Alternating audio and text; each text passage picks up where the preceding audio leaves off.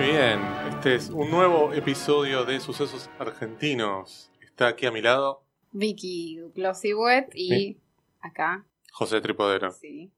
Este es el episodio final, el Episodio season navi- final. Navideño. Mm, Navidad no sé, no, no me copa tanto la Navidad, pero el season finale me, me copa un poco más. Este, ¿Cómo andas?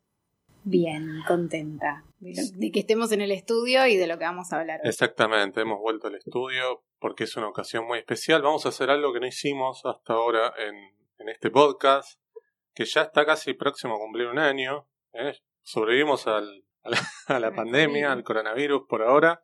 Y esto es muy especial porque vamos a hablar por primera vez con uno de los directores de las películas que solemos hablar. Digo, Este, solemos dedicarle un capítulo a una película argentina. Como ustedes saben, si vienen escuchando estos podcasts eh, en tiempo y forma, es la primera vez que vamos a hablar con alguien que nos va a contar en primera persona parte de su obra. Está del otro lado nada más nada menos que el señor Gabriel Medina. ¿Cómo estás, Gabriel? ¿Qué tal? ¿Cómo andan ustedes? Muchas gracias. No, gracias, gracias. por esa presentación. no, gracias a ti por este, darnos tu tiempo. Em, y felicitaciones, que sobrevivieron. todos, todos, vos también, vos también. Yo también, yo también. Bueno, eh, la verdad es que tenemos un montón de, de cosas para hablar. eh, y primero, bueno, nos gustaría empezar por Los Paranoicos, ¿no? Del 2008, tu primera película. ¿Cómo Sí. Surgió eso? ¿Cómo surgió esa posibilidad de hacer tu primera película? ¿Cómo lo gestaste? Si lo venías pensando hace mucho. Si se dieron todas las condiciones necesarias. ¿Cómo fue? Si te acordás. Eh, sí, me acuerdo. Creo que la, última de lo, que dijiste es, la correcta. Se, se organizó el universo. Digo, yo a veces sí se dieron todas las condiciones necesarias. Eh, yo quiero hacer cine desde que soy muy chiquito, muy niño, digamos, ¿no? De la infancia. Sí. Em, y, y si bien quería hacer muchas cosas que tenían un vínculo con el cine, o con la creación, o con la- el narrar historias como titres, cómic y escribir ficción, la, el cine era como lo, lo- lo- lo que yo siempre este, ansiaba como poder hacer. Así que, digamos que se fue formando esa obsesión a cuando cada vez se iba haciendo más real la posibilidad de hacer una carrera o dedicarse a algo, esta cuestión tan este, eh, formateada que está en, en la sociedad, por lo menos hasta, hasta ahora. Eh, en el secundario yo ya sabía que quería, ya en séptimo grado ya sabía que quería ser director de cine y de solo pensar que tenía que esperar todo séptimo grado y todo quinto año para hacer una película era como, bueno, estudiar cine en realidad era ya desesperante. Así que desde todo, desde esa época que yo quería hacer películas. Cuando entro a estudiar cine, yo ya había visto mucho cine, no había estudiado con nadie, totalmente autodidacta. Eh, pero tenía compañeros en el colegio que, que les gustaba mucho el cine, ya comprábamos ahí El Amante, apenas había salido el 1, el 2, después compramos la otra, Film, eh, y teníamos, bueno, nada, eh, como, como ya empezaba a generarse cierta cinefilia, cierta este, movida, ¿no? Gente Sí. que empezaba a estudiar cine, abría la FUC en el 91, cambiaba el NERC, de alguna manera se, se- se generaba, se renovaba una generación. Y bueno, eh, entré a, a estudiar, eh, creía que sabía todo, no sabía nada y eh, no, no por querer ser director de cine iba a saber todo y, y- y atravesé todos esos años de la facultad desesperado por querer filmar, filmé cortos y, y bueno, y, y escribí largos que no terminaba y después escribía uno, escribía otro, escribía y así fue pasando el tiempo, trabajé mucho en televisión, eh, estar bastante bien ubicado en la televisión como director, productor o escritor o lo que sea, un poco de todo, este, empiezo de vuelta de cero en, en el cine con mis amigos, empiezo a trabajar de, de meritorio, de ayudante, dirección, Eh, hago toda una carrera cinematográfica, de, de, te- de- de- de asistente de dirección, de continuista, trabajo con los directores que, que quiero, eh, tuve mucha suerte en eso, pero también siempre impulsado por una, por una fuerza, eh, una pulsión que no, no, no podía contener, ¿no? Y bueno, había mucha ansiedad sobre todo a fines de los 90, principios de los 2000, cuando mis amigos eh, en ese entonces estaban ya filmando sus primeras películas y sus primeras cosas. Eh, eh, Ginás estaba haciendo balnearios, Cifrón el fondo del mar. Claro. Eh, otro amigo llamado Lichman estaba haciendo judíos en el espacio. Bueno, Trapero estaba con Mundo Grúa, ya había sido Pizza Berry Faso en, el, Festival de Cine Mar del Plata. Bueno, yo estaba ahí, escribí un guion, dos guiones, los presentaba a concursos y, estaba como bastante ansioso y me acuerdo que una vez tuve una clase con un profesor que yo admiro mucho, que se llama Christian Ferrer, que dijo, uno es autor en un determinado momento. Sí. No es un autor cuando uno decide serlo, sino que en un momento las cosas se organizan y se transforman en un autor.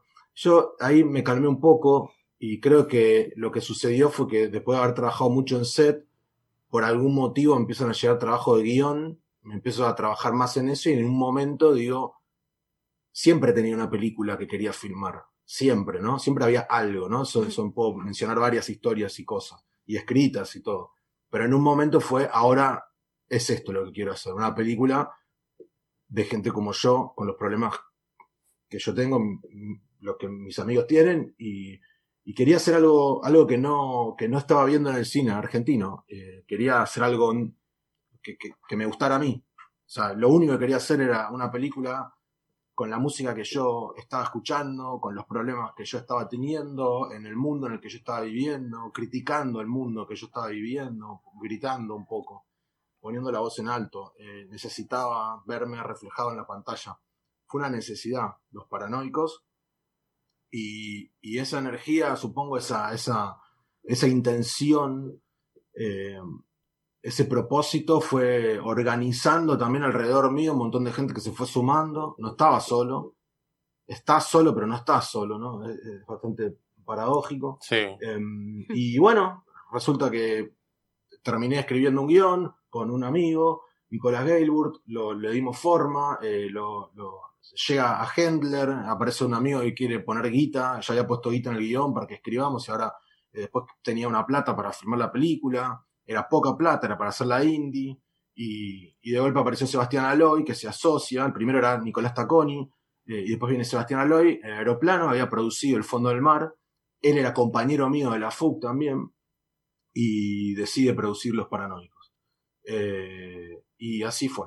Y se hizo Los Paranoicos porque yo no, cuando me preguntan a veces, ¿cómo se hace para filmar una película? Y yo digo, haciéndola, o sea, no, no hay otra, no hay otra, o sea, hay un montón de cosas, pero la realidad es que eh, yo siempre repito lo mismo, pero voy a volver a repetirlo. La primera lección de cine que yo tuve fue en el curso introductorio a la Universidad del Cine, que era en verano, en febrero, y tuve una clase, una charla con un director, y me fui ahí con una frase que decía que lo único realmente importante en el cine es el guion, que todo lo otro es una vez que alguien tiene claro el guion, tiene claro lo que quiere contar, tiene claro eso, todo lo otro son obstáculos a sortear.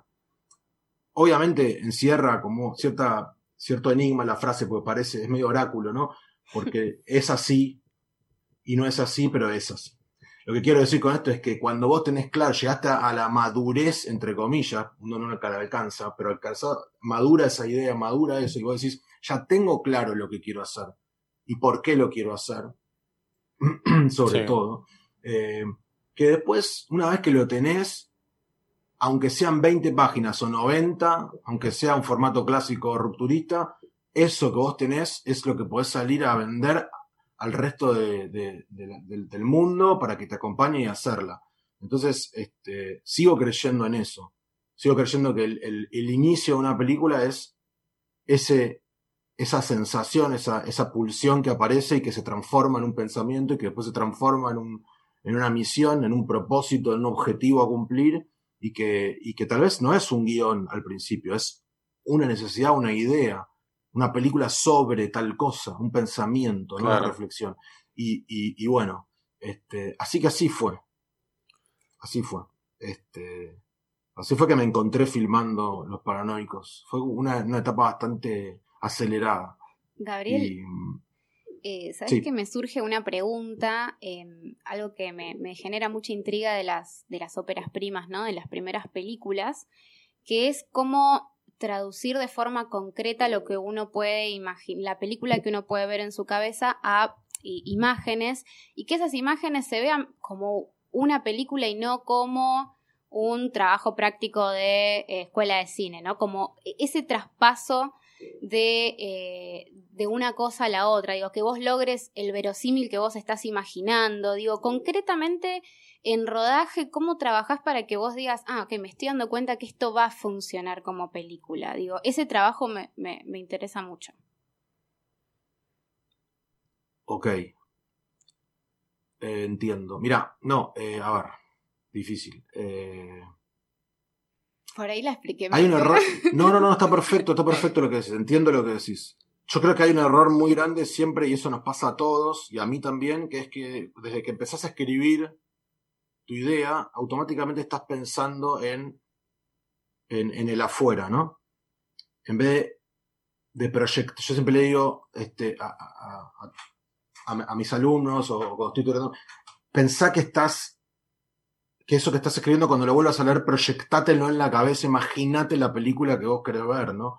Imagínate esa historia, imagínate ese personaje, no escribas para el profesor o para el productor o para ese que va a leer o pensando en una utopía, la película. No, escribí pensando, las, imaginando las escenas eh, que, vos verías filmada, ¿no?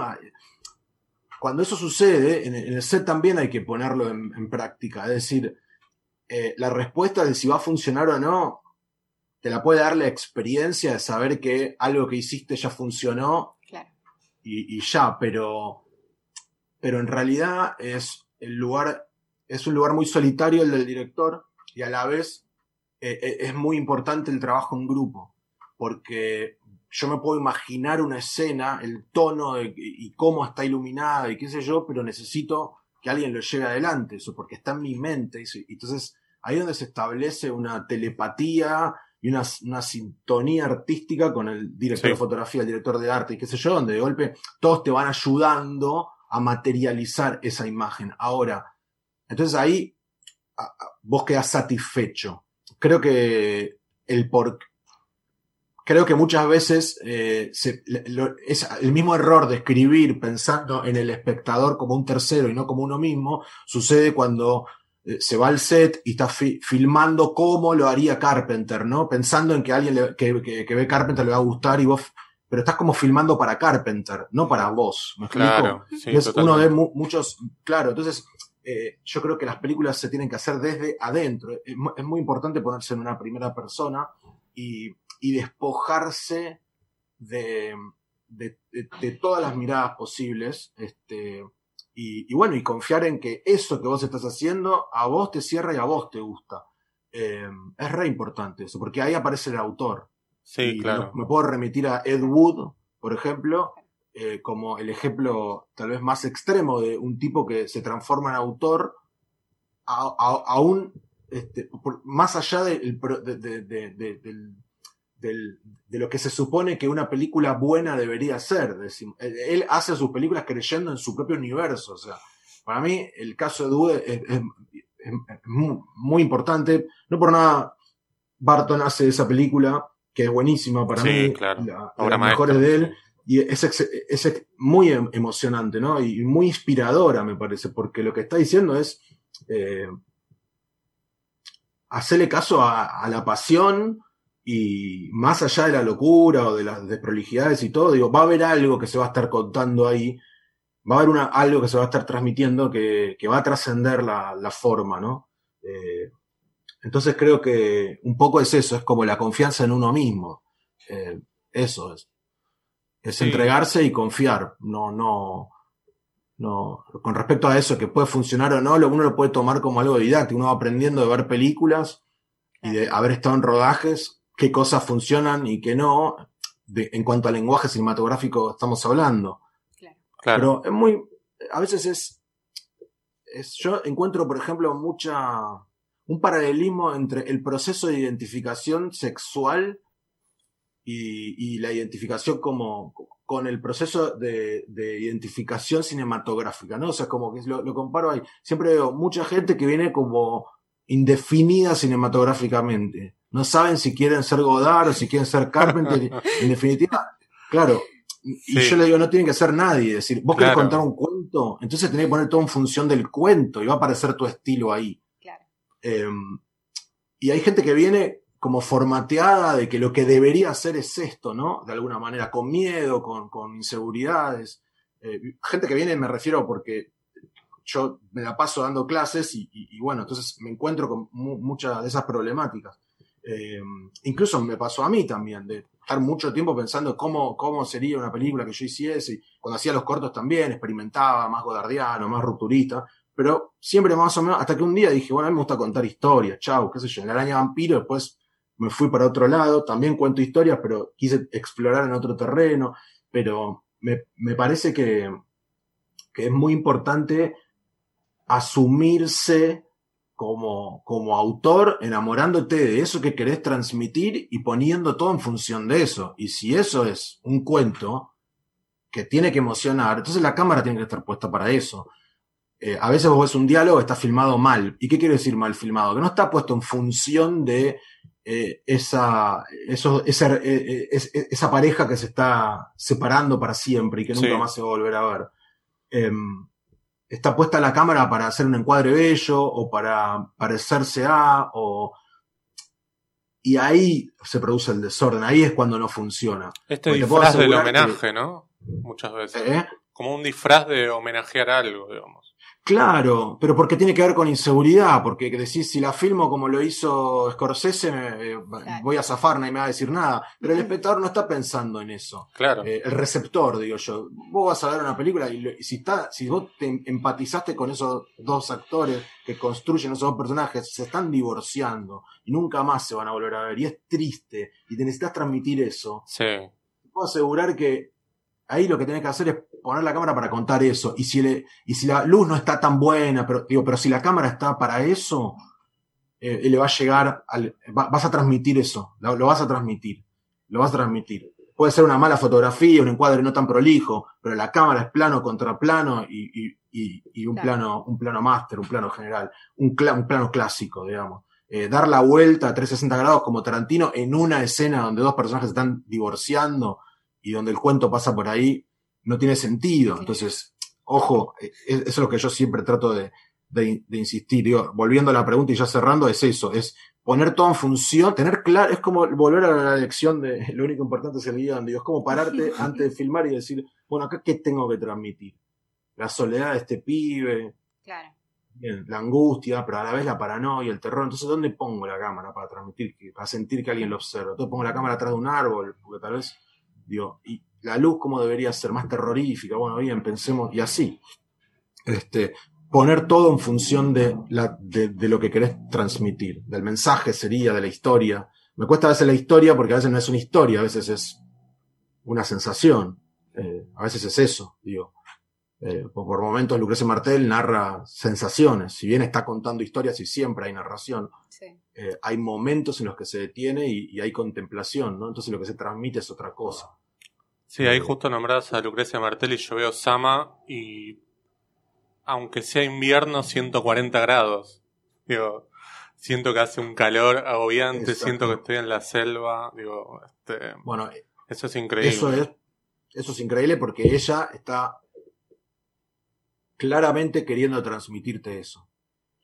Está, estás, está, ella está haciendo lo mismo que yo te estoy diciendo con el plano contra plano en, un divorcio. Es decir, si el tipo está sintiendo eso, vos lo vas a sentir también.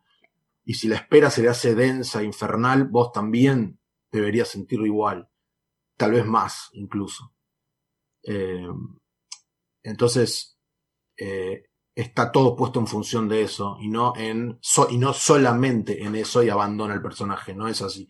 Es un gran organismo que gira en función de una sola cosa, que es ese, ese mensaje.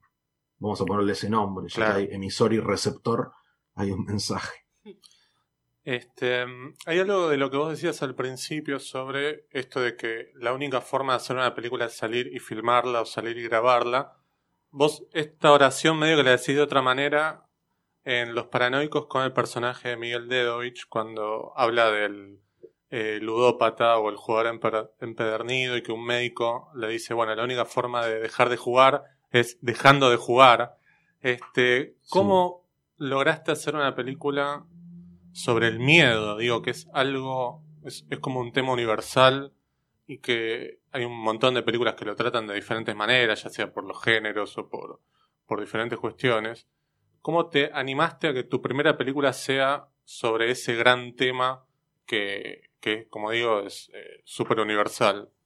Porque me parece que ese es el tema de los paranoicos, creo yo. Sí, sí, sí, sí, te estás en lo cierto.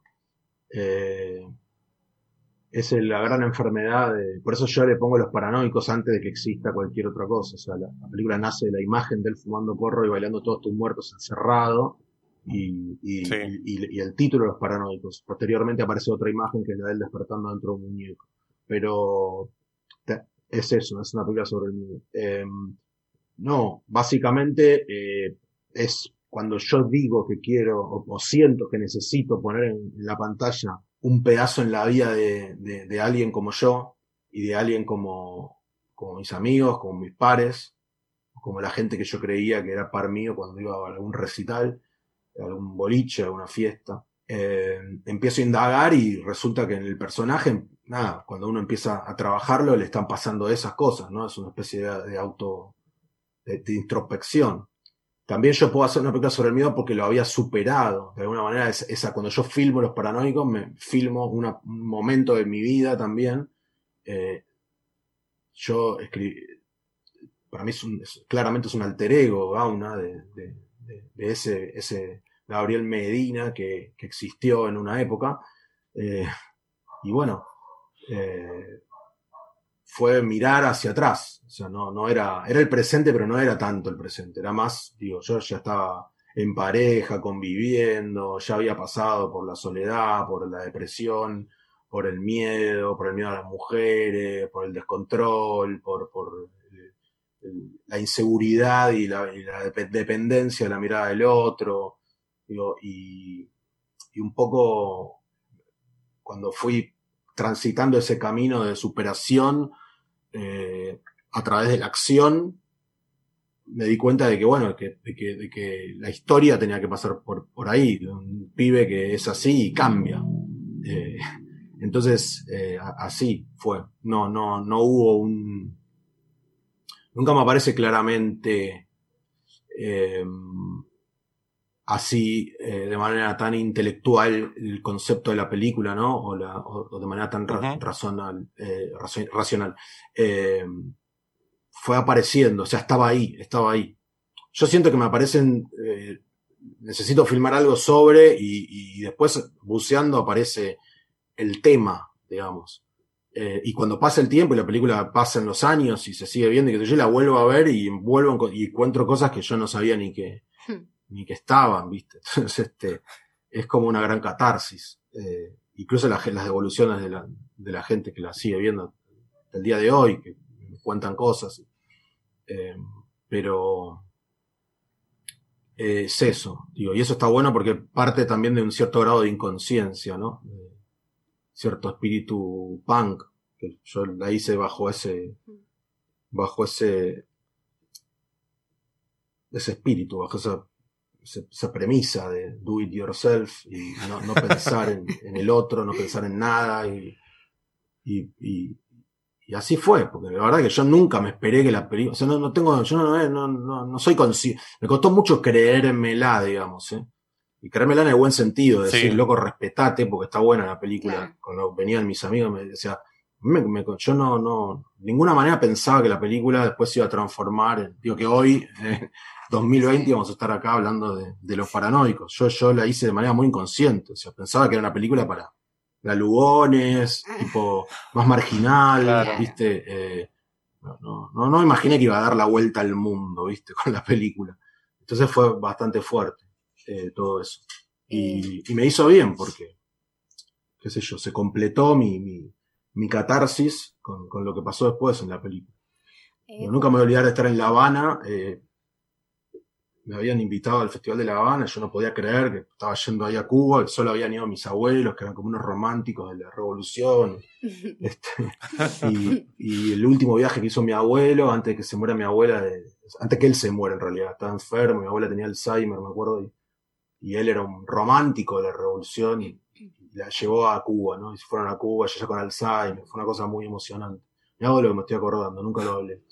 Y, y bueno, yo me acuerdo de, de, me invitan a, La Habana y a Cuba y para mí era este, reencontrarme con, no sé, era, era, nada, no sé, era mucho más que ir a un festival de cine en La Habana a tomar mojito, digo, era... Por supuesto. Me acuerdo estar en un cine gigante, porque ahí la gente va al cine, no sé si ustedes tuvieron la oportunidad de ir, pero son los cines de antes, de los 1500 espectadores, tipo, lleno. Tipo el Cine América, lo que era acá. Claro, como el Cine América, exactamente, o el Metro, no sé, viste, pero, así, muy grande. Eh, y lleno de, de, cubanos, ¿viste? Lleno de, locales que sacaban el boleto por muy poca plata, era muy barato, y los tipos se pedían las vacaciones para el Festival de Cine porque es un es una ventana al mundo, ¿no? O sea, ellos no tienen la posibilidad de ver un cine así tan eh, universal durante el año. No sé hoy cómo estará, pero eso fue en el 2008. Claro, era eh, bastante diferente todo. Entonces, de golpe yo miraba así y cuando terminó la película me puse a llorar mucho, mucho, no podía parar. Eh, porque no podía creer que estaba donde estaba, no, entendía bien lo que estaba pasando. Dije, que, ¿cómo? Y ahí me apareció algo muy loco que fue decir, ¿cómo puede ser que estando en un bar, me acordé del bar donde yo iba a escribir, y de, un pensamiento, nada más que de un pensamiento de golpe se genera esto. hay 1500 personas viendo una película y, y opinando y hablando, porque ellos hablan, hablan en, viste, hablan durante la película, hablan, comentan, conversan con la, con la pantalla. Es una cosa muy espectacular, este, eso. Y, y bueno, nada, eso, ahí fue que un poco se me, se me abolló todo. La realidad, medio Matrix fue. Eh, te hago volver a algo que dijiste hace un ratito, em, que tenía que ver con esto del alter ego, porque a mí me pasó algo que es que primero, o sea, la vi hace mucho tiempo, yo a vos como que no te había escuchado eh, hablar en, entrevistas, esto es más allá de leerlo en algún momento. Y hace poco, cuando te escuché en la entrevista que te hizo José en su programa, nada, la escuché. Y ahora volviendo a ver la película, yo sentía que esa, ese tono de habla, ese color de, la, de, de las palabras, ese ritmo del personaje de Hendler, era como muy similar al tuyo. Eh, se lo mencioné a José, digo, es como que habla muy como vos y quería saber, digamos, cuánto de ese proceso había sido efectivamente así, digamos, cómo, cuánto Hendler se había retroalimentado de, eh, de vos o, para crear este como altereo que mencionás. Eh, no, yo le dije que me copie directamente, que me imite, que, que, que, eso, así como... Literal. Yo iba, yo, yo iba en un momento la película la iba a actuar yo. O sea, yo empecé, entré en crisis ah, y dije, ¿quién puede hacer de este chabón? ¿Quién puede hacer de este chabón? Yo estaba muy identificado con la literatura de John Fante en ese momento y, de, y, de todos los beatniks, ¿no? Que ponían el cuerpo y se ponían, cambiaron el nombre, pero eran ellos, hablando de ellos, ¿viste? Exponiéndose. Y yo un poco me lo estaba tomando así, como así, yo me tengo que exponer acá. Algo que hizo Edgardo Castro en, en esa magistral película que se llama La Noche, para mm. mí, magistral eh, mm. eh, ahí tiene una fuerza más, más, importante, digo. Yo, menos mal que no lo actué yo, eso, pero, pero en un momento se me cruzó por la cabeza, realmente se me cruzó por la cabeza. Y, pero bueno, eso, y después cuando, cuando apareció Dani, eh, bueno, se, filmó bailando Todos tus muertos solo la misma tarde que nos encontramos por primera vez y que leyó el, guion y había subrayado e, esa imagen, que yo nunca le había dicho nada. Dijo, esto es lo más importante del guion, acá está el personaje.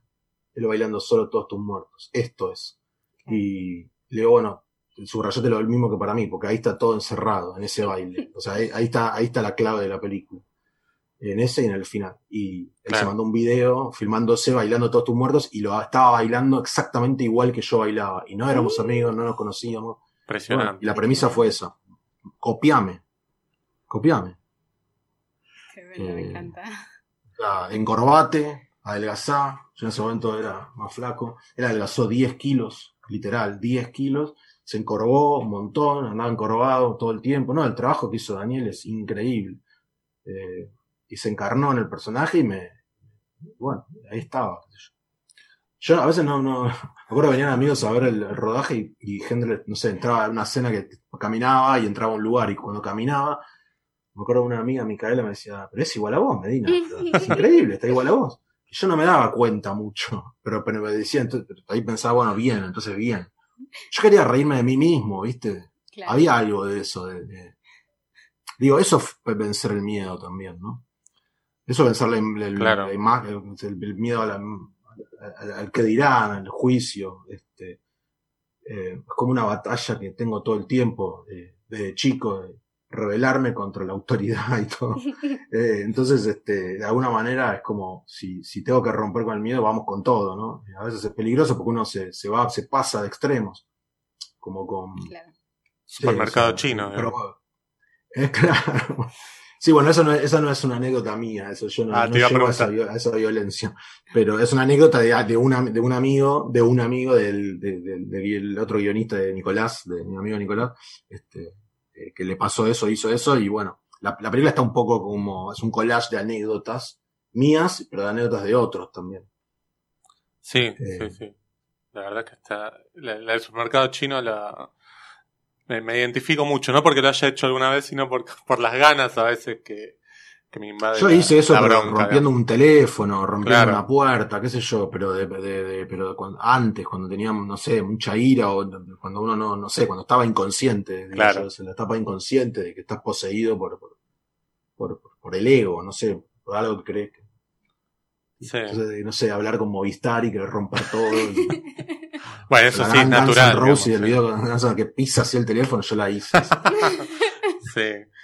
Este, te llevo otra vez al personaje de Gauna. Eh, va, otra vez estamos hablando de él, pero quiero decir. Hablo de esto, está como medio una especie de, de cápsula en la que el personaje de Manuel lo quiere llevar todo el tiempo, ¿no? Lo obliga a tener una doble cita, lo obliga a presentar un guion a una productora, Claro. y al final es como una liberación, ¿no? Eso. Y hay algo que a mí me parece como súper genial, una decisión, no sé si de guion o fue en, en filmación. eh, esto de no confrontar a los dos personajes con algún diálogo, sino que es una Mm, confrontación de miradas. ¿No? Y es como muy cinematográfico ese final. ¿No? Porque vos por ahí en algún momento, viendo la película, esperás que se peleen. Claro. O, no digo físicamente, pero sí verbalmente. Se terminan peleando con miradas, digamos. Y ahí es, genial cómo haces el plano y el contraplano de. Lamento no haberla visto en el cine porque seguramente esos planos me hubieran interpelado, ¿no? Que, bueno, cuando ves una película de este tipo, una pantalla grande, este, funciona de esa manera. Pero, ¿cómo fue tomar esa decisión? Digo, ¿lo tenían pensado de entrada que ese final lo iban a trabajar así o fue surgiendo de a poco? O sea, no estaba escrito en el guion así.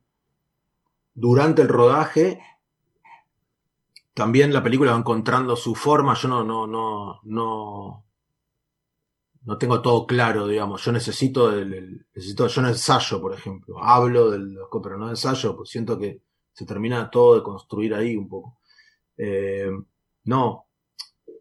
Eh, durante el rodaje se decide que ese va a ser el final. Yo decido que ese va a ser el final. Y sobre todo, yo me acuerdo de haberle dicho a, a Hendler cuando, cuando estábamos filmando esa escena.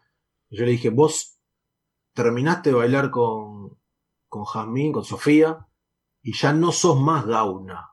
No existe más Gauna.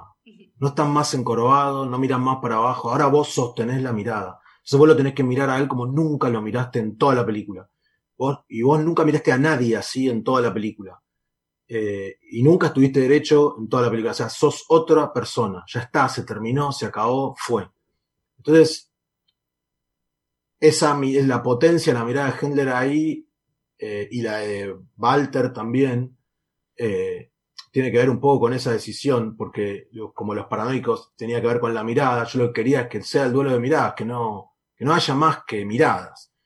Y, y bueno, a mí, por otro lado, y esto no es homenaje porque me lo dicen siempre, pero no puedo evitar cada vez que pienso en esa escena en, en, lo, en las miradas de, de Leone, ¿no? Que, cómo, Sí. cómo él narra con, con miradas, cómo, cómo narra con miradas, eh, cómo una secuencia puede contar muchas cosas con una mirada a un personaje y otro que mira a otro y otro que mira a otro y la tensión que hay y qué se están diciendo y bueno, no solo un duelo, digo, bastantes cosas, ¿no? Esos primerísimos primeros planos, casi detalle de los ojos. Claro. Bueno, ahí, ahí apareció eso, pero siempre me dicen, ¿ahí es un homenaje al western? No, no es un homenaje al western. O sea, no, no, no es un duelo tampoco. O sea, es un.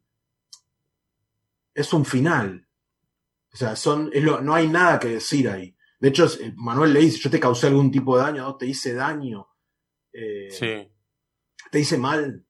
Y el otro está en otra, o sea, lo, lo, mira y lo mira y lo mira y como diciéndole, no, no, no tengo nada para decir. No tengo nada para decir. Eh, y, y, le dice, le pregunta por dónde se fue.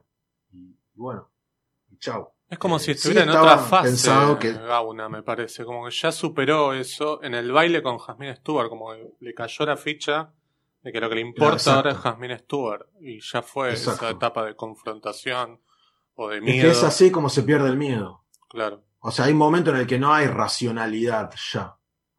Hay razón y pasión, sentimientos y pensamientos y todo eso tiene que estar equilibrado. Digo, de que en ese momento del baile es un momento casi de entrega, inconsciente, es lo que yo llamo el salto de fe. Yo era consciente ahí que había un salto de fe. Creo que para, para vencer al miedo y para cambiar hay, hay un salto de fe. Y que, y que después de los paranoicos siempre pienso que lo que hace Aura en ese momento es lo mismo que cuando uno decide ser padre. Eh, hay un momento en el que uno, los que razonamos eso, lo pensamos y tenemos la posibilidad de decidir ser padre eh, o madre, eh, vos, uno lo que pasa es que piensa demasiado, ¿no? Y entonces pensás en lo bueno, en lo malo, en lo malo, en lo malo, pensás, pensás, pensás, pensás, pensás, y en un momento no hay que pensar más y hay que ser. Y, ya no, no hay, esa es la, la, la, comparación. O sea, miedo a ser padre, bueno, lo vences siendo no, no hay otra manera. O aceptás no, no serlo, qué sé yo. Pero digo, son esos grandes pasos, como y siempre me pasa a mí eso, que las grandes decisiones son las que más miedo me generan, ¿no? Hay dos caminos y el, que más miedo me da es el correcto. Y, y eh, es, es, es, raro eso, pero me, me, sucede eso a veces. Y están ahí, ¿no? Sí, sí, estamos, estamos escuchando. eh, Atentamente. Bueno, no, sí, que eso, que, que ahí en, esa, en, en, en, ese momento, cuando él decide ir al. O sea, está en el puente y del puente va, va al boliche, ahí, este, ahí ya está entregado. No, casi está como un zombie, porque él va, va, saluda a Sofía, saluda, se apaga la luz, empieza la canción y él ya está poseído, ya está entregado. Está entregado, ya dejó de ser quien es. Baila, explota, no le importa si está Manuel o no está Manuel va por su deseo. Y creo que, bueno, que a, eso tenía que llegar el personaje para poder vencer el miedo, digamos, en esta historia. Eh, sí, sí, perdón, te interrumpí. No, no, eso. Eh, siempre me acuerdo mucho que yo citaba mucho una canción de Todos tus muertos del, segundo disco que, que, a mí me gusta mucho, que, bailándolo, igual que el féretro, pero en mi caso no tuve una epifanía y dije, claro, esto es maravilloso, o sea, este, este, este, este, esta estrofa, este, este, verso que quiero cambiar, voy a cambiar, ya cambié de vida. Siempre hablo de lo mismo, pero lo vuelvo a citar otra vez. Ese momento, es, eso es exactamente lo que, lo que te hace cambiar. Es el quiero cambiar, que es el deseo, voy a cambiar, que es la determinación, por lo tanto es una acción, y ahí ya cambiaste. Quiero cambiar, voy a cambiar, ya cambié de vida. Cambiaste porque ya tomaste la acción de decidir cambiar. Y, y cuando vos deseas cambiar, y después decidís cambiar, ya cambiaste. No hay vuelta atrás. Pues que te quedarás estancado en algún lugar, pero digo, quiero hacer dieta. Voy a hacer dieta, ya estoy haciendo dieta. Vos podés fracasar, no, te puede ir mal, lo que sea. Pero si vos decís voy a hacer dieta porque la vas a hacer, eh, ya la estás haciendo. ¿No? Lo que no quiere decir que después lo hagas, pero ya lo estás haciendo. Sí. Hay una algo que mencionaste sobre mm, el baile, las escenas de baile, a mí me, eh, me trae como otra cosa que te quería preguntar, que es que hay pocas escenas como de baile en lo que es el cine eh, argentino, digamos, como en general. Y cuando sucede parece que es algo como que encanta, como que nos, es muy pregnante, digo, eh, las escenas de baile de los paranoicos quedaron, digo, se siguen, o sea, las eh, las canciones las repetís. No sé, hace poco pasó con El Ángel, lo mismo, digo, las escenas de baile son como muy importantes. Y quería saber, digamos, cómo lo veías vos, si tenés alguna como idea de qué pasa con las escenas de baile o por qué no se hacen tanto, digo, cómo lo, lo reflexionás vos. Ah, no sé. Me encantó El Ángel a mí. La película me gusta mucho. y me gusta mucho cómo baila, y está re bueno eso. Mm, Los dos bailes esos son muy emocionantes. Sí. Qué buena película eso.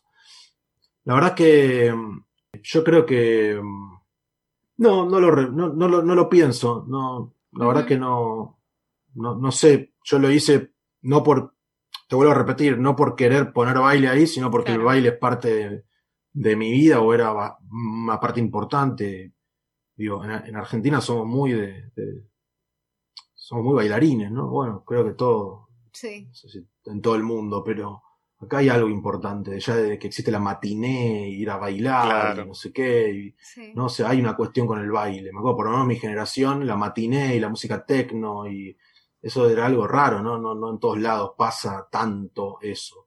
Eh, y vas a, a- a las provincias y de golpe ves, no sé, gente bailando chacarera en Santiago del Estero, y ves chiquitos y qué sé yo, no sé, Sí, creo que hay algo ahí, tal vez, creo que el, el baile es algo muy, muy saludable. No sé, yo a veces bailo y me hace sentir muy bien. Lo recomiendo como una gran medicina. Mm. Y si no querés bailar adelante de la gente, que es un, el que no está desinhibido, es un gran desafío, ¿no? El- el- la persona que no, yo era muy de no bailar el público, sigo siendo un poco de, de no, a veces no, no, qué sé yo, este, de- pero cuando te liberás es espectacular. Cuando te liberás, te liberás, ¿no? Cuando te liberás en- porque estás en pedo, ¿eh? Cuando te liberás a bailar, esa la hagan esa prueba, los tímidos, digamos. La prueba de estar en una fiesta que te gusta, con gente que querés, con gente buena onda. Es como los recitales, vos vas a un recital y ahí baila todo el mundo. No vas a ver inhibidos, porque está la luz apagada y están todos poseídos, como son todos fan de la banda, vas a ver gente bailando que nunca la verías bailar en una fiesta. O, o- o sacudiéndose, o haciendo pogo, ¿no? Es una en- energía que debe ser liberada y creo que Sí, En mi es caso como catártico, ¿no? es catártico, sí, es terapéutico, sí, es, es, es conectar con, sublimar a través de, ¿no? Estás enojado, escuchás metálica o, o Sí, hermética y, y, y te haces poco en tu, en tu living solo, sacudiendo la cabeza. Yo lo sigo haciendo. Y también pongo Marley o Eminem, qué sé yo, o El Mató, no sé. este, o Farmacia. Claro, claro. Em, pero en las películas, no sé, qué sé yo. Yo, a mí, a mí me, me- lo que sí sé es que grandes escenas de baile, la de Regman del final de los guantes mágicos es Uh, espectacular. sí, es con. New Order. Esa es buenísima. Sí. Y otra que me encantó mucho siempre, que yo creo que hay dos escenas que fueron, creo que fueron la influ- no sé si influencia o de cómo están filmadas o cómo, que es una, de- una película de Jarmusch que se llama Permanent Vacation, Sí, donde hay una claro. escena que el chico pone un, di- eh, un disco de Charlie Parker y hay una chica acostada, la novia está acostada en la cama, y él empieza a bailar Charlie Parker. eh, espectacular esa escena, eh, y es una escena de baile. Y después hay eh, otra escena que es este de Ultraval, creo que se llama, Bella Tarea, eh, de Sí. Claire Denis. Está bien, ¿no? Como la dije en Sí, francés. sí, sí, sí. Eh, ¿Se Sí. acuerdan de esa de Claire Denis, donde hay un, un baile de Denis Lavant al final? Sí. que no se puede creer con The Rhythm of the Night, que es una de mis canciones preferidas. Eh, esa es espectacular para bailar. ¿no? Bueno, vos justo ahí nombrabas Eh, eh, los guantes mágicos, eh, que termina con ese tema espectacular de New Order, eh, Vanishing Sí, Point. increíble. Este, Exactamente. y, y pensaba en. Bueno, en, en el momento en el que suenan los paranoicos, eh, mi amigo Piedra de El Mató, yo pensaba en esa canción y en la de New Order, y son dos canciones. eh, esto voy a ser medio. Voy a ser medio autorreferencial, digo. Ay, a ver. Pero son dos canciones que a mí me fascinan mucho como para dije, bueno, si alguna vez hago una película, estas dos canciones, no la de El Mató, porque ya había visto tu película, pero sí la de New Order, son dos canciones que yo las pondré en mi película, pero ya están tan eh, identificadas con, en ese, eh, la de New Order con los guantes mágicos y El Mató con los paranoicos, no las puedo poner. Me da un poco de bronca, digo, pero después digo, queda perfecto ahí. Basta, Este, José. no es- puedes, no puedes eh, tener ideas. que No, no, no, no, no, oh, claro. Este, En- Entiendo perfectamente lo pero que es, es increíble mí- cómo pegan con las imágenes, digo. Cómo Claro. hay canciones que... Que, que yo ya parecen la- hechas para, para combinar con. sí. Claro, yo escucho Vanishing Point y ya se me viene a la cabeza Vicentico bailando solo en esa disco, este...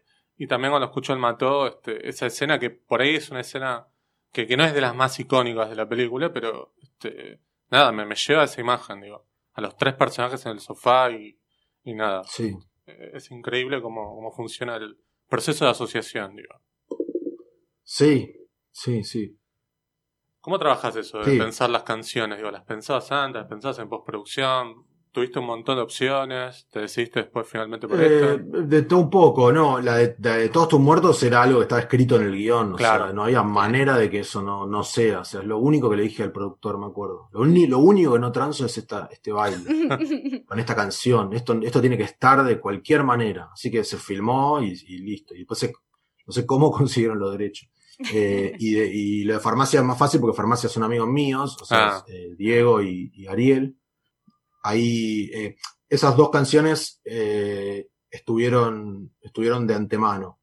Eh, y, y después él mató toda la, la- eso, eso estaba presente porque era la música que iba a sonar cuando, cuando lo- los personajes escucharan música. Yo quería que suene eso. Y, Sí. y mi hermano me acuerdo que tenía, eh, estaba muy a full con todas las bandas indies y él me iba pasando CDs. Yo decía, pasame música, pasame música.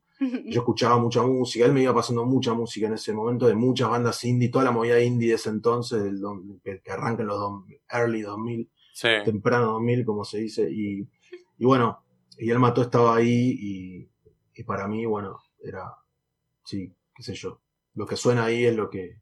Te diría que eh, Todos tus muertos, El Mato y Farmacia eh, es algo que está premeditado y, y después eh, todo el resto fue postproducción y el tema así de Doris Sí. eh, fue postproducción de, de los compas que me mandaba mi hermano. Cuando escucho el tema y lo asocio al final para cortar ahí, digo, no, claro, esto le digo a Goldberg, que era el- Nicolás Goldberg, el montajista, Sí. pero vuelvo a probar esto y ahí quedó increíble y, y bueno. Sí, pero no hay una, no es que hay una, toda, toda la música surge de la película, él lo pide la película o no, o no lo pide, no, no, es raro eso, es como que para mí no hay otra posibilidad que no sea Doris y que no sea ese final, no, no existe. Eh, no, no, no, es como incómodo. Cuando se produce la alquimia, ¿viste? ¡Pac! Claro. Cierra y decís, no, ya está, listo, quedó así, es esto. Para mí es muy importante la música, la Sí, música claro. habla, Dios, es un personaje más, es un, no, no es un personaje, es un elemento más Claro. narrativo, no, Sí, absolutamente. Este, no, no, no es lo mismo que esté escuchando el mató que esté escuchando otra cosa, ¿no? Eh, Sí.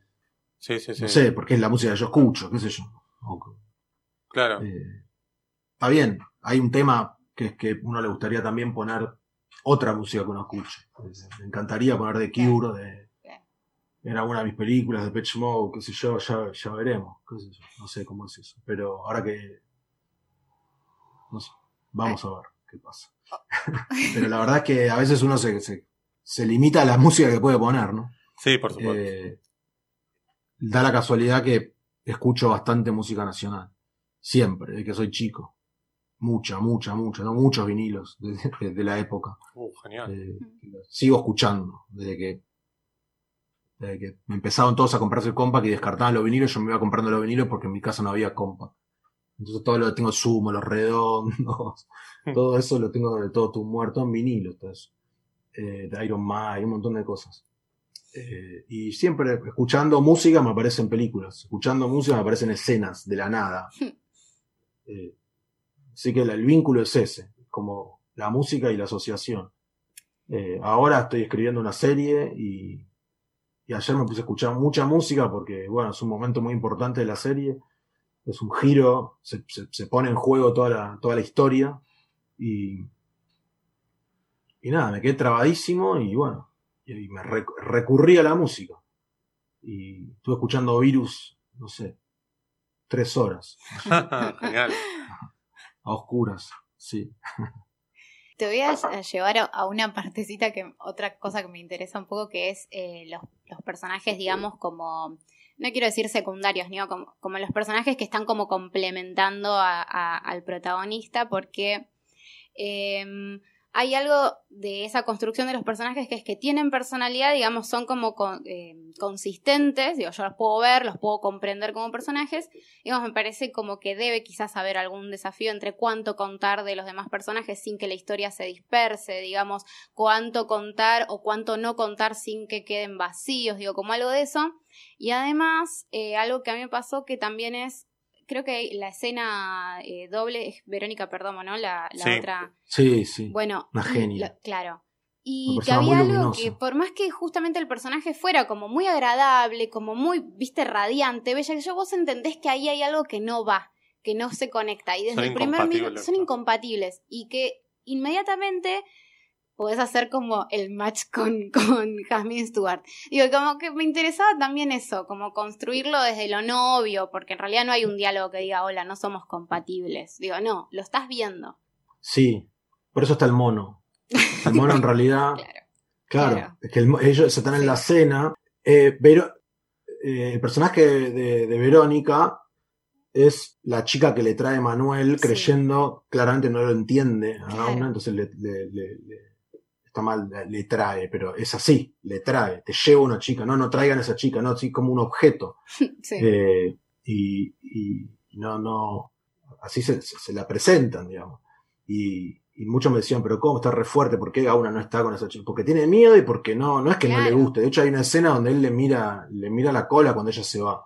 Mm. Está filmado eso y él después viene así y se va, digo, pero no, no, no tiene la, no, no, no, le tiene miedo a las mujeres, por eso está con la veterana. Porque, porque sabe que con, no va a tener que amanecer con la, con la, con la mujer. Eh, no va a tener que convivir después. Es, Claro. es. Una, una furia sexual, una descarga y ya, viste, y tum, se vuelve a encerrar en su departamento. Mm. Eh, con Sofía pegan onda. Sí, yo lo tenía re claro eso y eso sí fue como, estaba en el guion. Solo que en vez del mono era un cuadro. Eh, me acuerdo que lo hablábamos con el guionista, eso. Y para mí ella miraba un cuadro y él miraba que ella estaba mirando un cuadro, entonces le llamaba la atención que ella esté mirando el cuadro y él miraba el cuadro también y cuando volvía la mirada, ella lo estaba mirando a él y cuando él ve que ella la está mirando, él baja la mirada atemorizado. Era Claro. algo muy sutil. Eh, después cambia el cuadro por el, el mono. No sé cómo fue que El mono es un regalo que me hizo mi hermano para un cumpleaños. No me acuerdo si fue que cuando me lo regaló dije cambia el cuadro por el mono. O no me acuerdo. La verdad que no sé cómo fue. Pero, pero lo, yo sabía que el mono igual iba a estar en la película, pero. eh, como- No, pero es espectacular ese mono, ¿no? Este- sí, sí, lo tengo acá, me está mirando. este Ah, uh, es increíble. Qué buena memorabilia Claro, sí, esa sí. De, de los paranoicos. digo. si lo sacaban en Sí, serie, yo te juro que Ah, compraba uno. Eh, eso es lo que a mí me molesta de, de que el Estaba cine en un argentino, momento en claro, el Calma merchandising, claro. Calma chicha, mirá. El Machicha era un negocio, ¿te acordás? Un negocio que Sí, había en sí, Palermo. sí, sí. También en los 2000. Que Oh. Vendían cosas y de golpe te vendían, no sé, mu- muñecos de goma rarísimos y estaba ese mono. Es buenísimo. Sí, lo voy a buscar en, en, ese, en ML. Este voy a poner en el buscador el mono de los paranoicos, a ver si aparece Sí. alguno. Sí, Ese mono, perdón, Sí, sí, tiene una escena que está cortada, que cuando lo, cuando ella va, le, le pide porro y él va, saca el mono y saca el porro del, del mono, y ella se queda mirando el porro, él- ella le dice, es muy bueno este mono, no sé qué, y él le dice, eso es parte también de esculpir al personaje, un poco de lo que hablaba. claro, Este, claro. que, que eh, dice, él dice, sí, está muy bueno, es como la Yoconda, porque tiene como varias expresiones a la vez, no sabes si se está riendo o si está, o se está llorando, no me acuerdo cómo es, eh, y, y, Jazmín lo mira como diciendo, ¿qué estás diciendo? O sea, interpelándolo, y no, no se sabe si lo está interpelando, si porque le parece bueno lo que dice, o se- en realidad la idea era que ella se quedara pensando como, ah, tenés razón, pero no le hablan mucho más, ¿no? Como, Claro. y pero lo cortamos porque no, no sé, era como, no le gustaba a Goldberg, me acuerdo de esa frase. Y bueno, yo le hice caso, ahí está bien. Eh, pero, pero tiene esa cualidad, me parece que hay arte que está así, medio, eso Warhol me lo enseñó, ¿no? Eh, Sí, de golpe ese mono es una obra de arte porque es real, tiene una expresión que no entendés si es una expresión de, de- de- de psicosis o de alegría, de euforia, de, te da miedo, no, no se entiende bien, está bueno el mono. Eh, bueno, y por ahí, bueno, pegan onda por eso, porque me parecía mucho mejor que en vez de un cuadro sea el mono, porque es eso justamente, es tan raro el objeto, que, que ella esté mirando el mono y que él vea que está mirando el mono, y dije, bueno, listo, acá linkea todo, después guardé el faso ahí, qué sé yo, y eh, claro. Lo que pasa es que yo observo, la verdad es que eh, como me, eso, esta obsesión que tengo yo por, por meterme adentro de los personajes y seguir su lógica, es lo que hace que aparezcan este tipo de cosas. O sea, es el trabajo de decir cómo me, cómo me enamoraría yo de una chica. O cómo, bueno, por cómo está vestida, por cómo mira, por cómo es físicamente, por cómo sonríe, por cómo no sonríe, pero también por cómo mira y qué mira, digo. Entonces, como que ahí hay un punto, ¿no? Eh, no sé, un día estaba en una batea en Tower Record y veo que había unas manos que estaban mirando unos discos de David Bowie al lado mío y, y yo digo, y eran manos femeninas y yo digo, ¿quién? Y miro así, era Gabriel- María Gabriela Puma. No. Sí, sí, Mirá. yo me, pero fue como, no sé, la- era hermosa. Y yo ya directamente fue como, eh, pero me acuerdo que estaba viendo los discos de Bowie, que yo estaba esperando que deje de buscar la Claro. persona que estaba, yo estaba yendo por la batería y iba apareciendo así. De golpe veo que en la parte de Bowie hay unas manos que están buscando y espero un toque. Después presto atención a las manos, presto atención a que saca Hanky Dory y que era una edición especial, lo da vuelta y digo, y esta chica levanta así era. Y esas cosas me quedan, digo, así es, ¿no? Como que, y Sí, si ella me sí, hubiera sí. mirado y hubiéramos hablado del disco, o yo hubiera visto el disco, o me lo pasase yo, ahí ya hay como una onda, no es lo mismo, digo, la chica que está mirando eh, el mismo disco que vos, ¿no? Como, Claro. y creo que ahí me gusta esa sutileza de la realidad, entre comillas, Claro. eh, porque el cine solo lo puede contar, ¿no? Sí, sí, Eso es imagen, lo mismo que las miradas al final, eso es lo que me gusta del cine. claro, claro, claro. Lotar el lenguaje eh, cinematográfico para transmitir eso que, que no le puedes poner palabras, porque pega onda con Jamín, pero ¿cómo? Claro. Bueno, así hay que mirar cómo pega onda uno con alguien en un eye contact, en un bondi, qué sé yo. Claro, totalmente. Sí, sí. Es así, es, es, es la mirada, todo se trata de, de la mirada. Pero bueno, es otro tema ese ya para profundizar.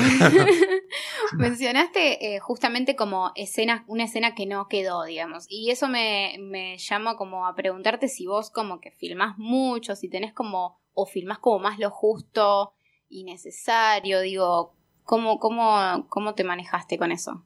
No, sé que hay escenas que requieren de, o sea, de antemano sé que hay escenas que van a requerir de mucho tiempo, Mm. mucho tiempo, y hay escenas que las tengo que resolver rápido por cuestiones de producción o que sé que son eh, más, más fáciles, las tengo más claras, qué sé yo, pero que no son tan importantes, si bien todo es importante. No, no, no sé, creo que en la, he he resuelto cosas muy rápido, uno aprende, ¿no? En Los Paranoicos filmé un guion que tenía, no sé, 200 páginas, o sea, hay como pff, más de media Montón. hora de, de escenas que están recortadas, Ah, o sea, un no, más, o sea, el primer armado tenía casi tres horas.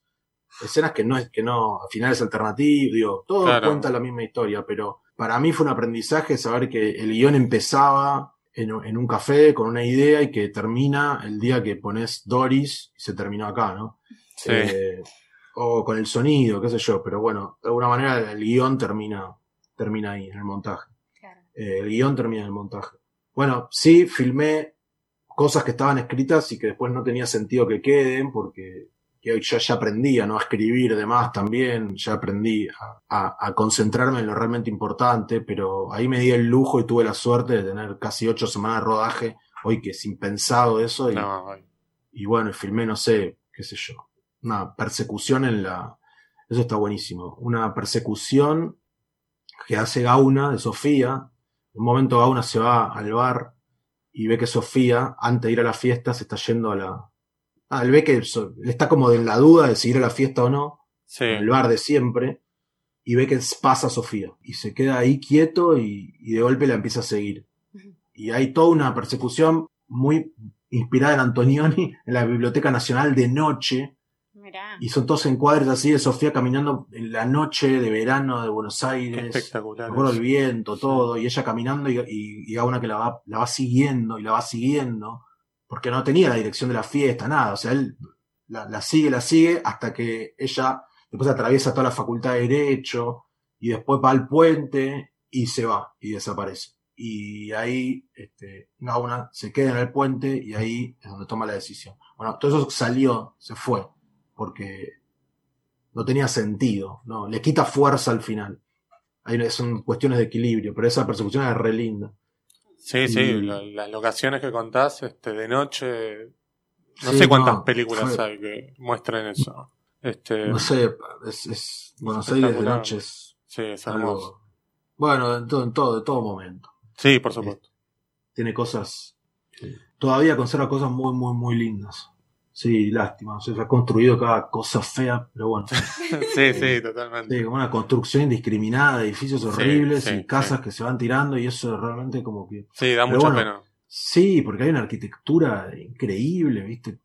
hay cosas realmente, o sea, la Biblioteca Nacional tiene, vas ahí a contemplar eso, solo a Ah, contemplarlo. sí, ¿no? sí, sí. Y es hermoso, la, la Facultad de Derecho, ese puente, toda esa parte es una cosa, eh, qué sé yo, bueno, y así hay muchas cosas. Brevemente te llevo a, Sí. a la araña vampiro y también ahí volvés sobre el tema del miedo, ¿no? Es un miedo en otro Sí. contexto, con otros personajes, pero es también como ver el tránsito eh, del descubrimiento para encontrarle el- ese, ese combate al miedo, ¿no? ¿Cómo lo pensaste? Digo, porque, bueno, hemos hablado en otras veces y te, te he escuchado también en, en otros, en otros lados que sos como medio fan de películas de aventuras, de gente que encuentra, no sé, en la naturaleza, en la montaña, en la selva, Sí. como el motor para llegar a, a, a liberarse y eliminar el miedo. ¿También la concebiste así o del lugar de, bueno, voy a hacer una película sobre el miedo, pero en un contexto completamente diferente? ¿Cómo, cómo surgió eso?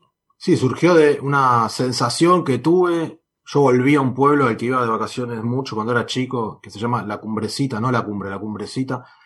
Y estaba caminando por, por muy lejos del pueblo, una montaña, donde de repente aparece un bosque así muy en lo alto, y estaba en el bosque. Estaba con mi, con mi pareja y nos separamos en ese momento. Ella, habíamos fumado un- unas flores muy naturales, muy buenas, y nos, nos separamos y ella se colgó en lo suyo, y yo yo en lo mío y me, me fui a caminar y de golpe empecé a mirar los árboles. Era la primera vez que yo volvía a las sierras cordobesas hace mucho tiempo porque, Sí, no sé, por algún motivo había dejado de ir. Y ahí sentí una sensación de, de, de- contacto, no sé, se, me sentí parte de la naturaleza, sentí adoración por la naturaleza tan bruta, tan libre. Y de golpe me agarró una sensación de angustia metafísica y se combinó todo eso en, un, en, un- en una cosa en el estómago que, que automáticamente me remitió a, un- a unos terrores adolescentes que yo tenía ahí en la sierra, eh, cuando contemplaba la- la- la- el horizonte de las montañas o las estrellas de la noche, que era todo muy lindo hasta que en un momento me agarraba ese terror metafísico, muy difícil de explicar. Eh, y soñaba con la bomba atómica, eran los ochentas, claro, los claro, años claro, ochentas. claro, claro. Eh, y bueno, y, y, y- y la película, y ahí fue que dije, acá quiero hacer la película, es sobre el miedo, sobre la naturaleza y, y sobre la adolescencia. Y a partir de ahí empezó y se escribió, escribí una primera versión, eh, sí, que la escribí escuchando El Día de los Muertos, el, el, di- el disco de Él Mató un tiempo, Él Mató, todo, escuchaba ese disco de azul, El Día de los Muertos, sí. sí, sí, sí, Eh, sí. Lo escuché una y otra y otra y otra y otra y otra vez y, escribí una primera versión de un chico de 13 años que se iba con el papá, eh, se- recién se habían divorciado y se iban a la montaña y lo obligaban, a- el papá era muy estricto y lo obligaba a irse de campamento con otros pibes más grandes que estaban armando un campamento en la montaña por dos días. Y, y bueno, era la aventura de ese pibe con, con, con unos otros pibes más grandes extraños, unos, unos hermanos, este, y bueno, y- pero, la, pero la escena de la araña ya estaba escrita en esa, en esa versión. Y esa escena quedó y, y el personaje creció, se transformó en alguien de 20 años, con Sí. ataque de pánico, con fobia, y, y bueno, y, y se transforma de a poco en la araña vampiro, y cuando indago que quiero contar, yo quería hacer una película de terror, me acuerdo, pero después no tanto, pero después, entonces al final es un híbrido, pero eh, eh, hay mucho de ese primer viaje, del cual volví con un, con un hijo, porque este, mi mujer quedó embarazada ese, ese, ese viaje, de- eh, donde yo concebí la araña vampiro, también ella volvió embarazada de mi hijo, muy loco. O sea, el salto de fe se dio ahí. Esto es en serio lo que estoy contando. Es- Créanlo porque es así. Y, y bueno, nada. Este. Me apareció esa. No sé, volví con, con esa idea y no, no paré, porque yo no quería hacer nada que tenga que ver con los paranoicos, ni con Buenos Aires, ni con, Claro, nada, necesitaba la, la naturaleza. Y, y bueno, y, y, y me, me di cuenta también de que las, de que las, que las aventuras te pueden cambiar más rápido que una terapia a veces. Mm, sí, El shock, ¿no? Me acuerdo que cuando buscamos aracnofobia con Nicolás Gaylord, que estábamos escribiendo también La Araña, y, y yo le, le hago un copy-paste, mirá lo que dice aracnofobia, y decía, se puede curar así. Bueno, decía, la aracnofobia es no sé qué, no sé qué, se puede curar de esta manera, de esta manera, pero también, y a veces, a veces recomiendan esto, la terapia del shock, que es enfrentar directamente a la persona con la araña, que la agarre, la toque, se la, claro. y que finalmente te terminás curando. Eh, y yo creo eso creo en eso, digamos. O sea, no hay tiempo para perder en la vida. O sea, agarrar la araña y ponértela en la cara y ya está. Simbólicamente, en la película es concreto, pero también es simbólico. Y un poco la película es eso, es un pibe que tiene ataque de pánico, el padre lo lleva porque cree, cree que pueden estar solos en la naturaleza, que eso no va a relajar y nada que ver, lo empeora, porque no hay nada peor para un pibe, está encerrado con el papá, Claro. eh, que- con el que no tiene mucha comunicación, rodeado de naturaleza, todo muy terrorífico, y bueno, y encima lo pica una araña y tiene esa batalla horrorosa, como todo lo peor que le podía pasar le pasa. Eh, ahora, el padre termina de alguna manera logrando lo que quería, porque sin, sin saberlo, ¿no? Es decir, le da el Sí. primer empujón, y eso es lo que yo creo de la paternidad, que es que vos, te, le das el primer empujón, le decís, es por acá, acá hay algo que te puede curar, natural, pero después, pero después el padre es inconsciente de que el chico se cura porque se cura solo, es decir, él toma la decisión de seguir con el guía. Cuando él quiere volver con el papá, el guía le rompe el, eh, Ruiz, Cezanne le rompe el teléfono. Y así, ¿no? Eh, hay varias, va- varias instancias de... Y bueno, y en esa aventura iniciática, él, él decide creer en el guía, creer en la mística, creer en ese mito, también creer en su herida. Y bueno, entonces termina así la película, eh, Sí. yendo a, a perder el miedo, yendo a perder el miedo. Y bueno, eh, así salió, así surgió. Sí, poco. la verdad es que es una película que a mí me, me encantó cuando la vi en el Bafisi que, que se presentó en el 2012. Había como mucha expectativa, ¿no? Ver la nueva película de Gabriel Medina, después de Los Paranoicos y además... Sí, después- eso es otra de las que me, no lo podía creer, no sé qué pasa. Mucha gente ahí. Sí, porque bueno, después de Los Estaba Paranoicos aterrado era... yo. ¿En serio? Yo sí, estaba aterrado, estaba mucho nervio tenía. La segunda película y no sabía que Claro. te generaba tanta expectativa. O sea, había como mucha gente y yo estaba temblando, me acuerdo. Bueno, no te quiero meter miedo, pero la tercera también, ¿eh? Este, va, Ah. va a generar mucha expectativa. Este, bueno, ahora dijiste que estás trabajando en una serie, así que bueno, capaz que te evita el miedo escénico de ir a un cine con Claro. mucha gente. Este, No, o sea, yo pues, quiero hacer. Lo que pasa es que la película tiene que aparecer. claro, exactamente, sí, sin Y apareció, pero se perdió y, y nada, yo crecí, o sea, la película, porque yo tengo un guion escrito, que sería la tercera película, y después Sí. apareció, pero bueno, fue envejeciendo y yo fu- fui transformándome, entonces, eh, no, ahora estoy trabajando, tengo la suerte de que me propusieron escribir una serie a partir de una idea, y yo hice una contrapropuesta diciendo que, que quería que querer eso que iba a escribir, o sea, tomármelo en serio, y, y bueno, llamé a, a- a un amigo para escribirla, le ofrecí y le dije, mira, vamos a escribir mi tercer película. Le digo, bajo una productora importante, grande y todo, Sí. y con las reglas y todo, pero está, vamos, entonces vamos a hacer esa propuesta. Seamos 100% sinceros, olvídate quién nos está proponiendo esto, olvídate de todo, por favor, escribamos esto, pensémoslo y bueno. Y entonces estoy en eso, escribiendo y tomándomelo como, como mi tercer película. Será mi tercera historia, digo, a mí, Ocupas es tan importante para mí como, como, como Gatica, no sé, son, Sí. dos, dos- son dos cosas importantes en mi vida, o como Rapado, Claro. o como La Gran Ilusión, no sé, son todas cosas que, entonces en el fondo, yo no reniego con este nuevo mundo, hay que amigarse con todo y ir, este, qué sé yo, tratando de, de pelearla en la medida de lo posible, alguna- pero la verdad que hay que como, si la gente consume hoy, bueno, ¿por qué no se puede hacer una buena historia y consumirla en televisión si en definitiva vos te, te gustan los paranoicos, nunca la viste en el cine y esa es la mayoría de la gente? Sí. eh, la mayoría de los que vieron los paranoicos no la vieron en el cine. Así que, o sea, yo me acuerdo de un chabón una vez en, en un cumpleaños de 3, 4 años de mi hijo, Sí. en el eh, de, co- de cumpleaños de jardín, ¿viste? Estoy hablando con un padre. Caía bien el chabón, estamos hablando ahí, y me empieza a contar de a qué se dedicaba él, y vos qué haces, no, yo hago cine, digo, director de cine. Escribo, igual ahora escribo, porque cine, bla. Ah, sí, ¿qué hiciste? No, una película, la primera se llama Los Paranoicos y la otra, y ahí se el chabón, no sabe, boludo, se le, se le pusieron los ojos rojos, se emocionó. Me. Me dice, me está mintiendo. No, no, no, no. No, los, para, los paranoicos lo hiciste vos. Sí, le digo. Uy, ¿vos hiciste los paranoicos? ¿Vos hiciste los paranoicos? No, boludo, no, no, chabón, no. Y veo que se puso a llorar y me abrazó fuerte. No, gracias, gracias, gracias, loco. Vos, vos sabés todas las veces, yo la veo, esa película, esa película para mí es muy importante, me decía. Y él la había visto 800.000 veces en YouTube. Ay, me muero. Eh, porque en ese hubo un momento en el que no estaba ni en ningún lugar ni en otro. Claro. Entonces, Sí. Estuvo en, viste, y pero en ese momento, hay un momento que estuvo en YouTube y la había visto muchas veces en YouTube. Y, y para él era una película importantísima, viste, y me- yo no podía creer ese momento, fue Sí. como, este, No, increíble. eh, son increíble. cosas increíbles, sí, sí, sí. Este, Lo digo, pero porque me emociona a él, no por, por, eh, por mí, que haga la película, sino como. Sí. Entonces ahí digo, eh, bueno, se puede transmitir, es como dije al principio, ¿no? Eh, hay que poner la forma en función de eso. Y bueno, si la forma es, son 10 capítulos, son 10 capítulos. Y si la forma es lo que te da, en tanto a lo que te da y lo que no te da, lo que se puede y lo que no se puede hacer, una, una gran productora, bueno, digo, ¿por qué no puedo hacer lo mismo que hacen todos los directores, que hicieron todos los directores, sobre todo, que yo tanto admiro, que son todos los directores, de- tanto de, de- de- de- del cine Sí. clásico de Hollywood como del cine clásico argentino, Sí, eh, que es un cine que me, que me encanta, digo, y que dirigían con una presión importantísima. Podemos remitir hasta Wells, digamos, qué sé yo claro. que parece que era un genio que hacía lo que quería y tenía que dejar la salud ahí. Sí, Pero bueno.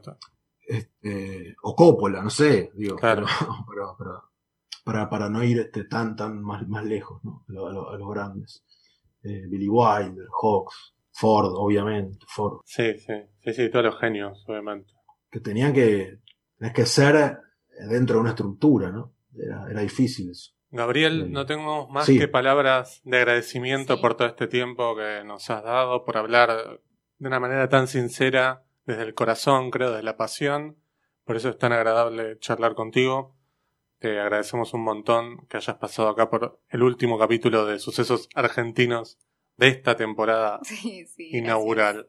Bueno, yo les agradezco un montón a ustedes y un honor poder, eh, nada, que, me, que hayan considerado mi obra para, para, y, y- y charlar conmigo para, para cerrar el ciclo. Así que, nada, gracias. Fueron muy amables. Espero no haber hablado de más. No, a mí me al gusta mucho hablar, así que, bueno, que sirva para algo.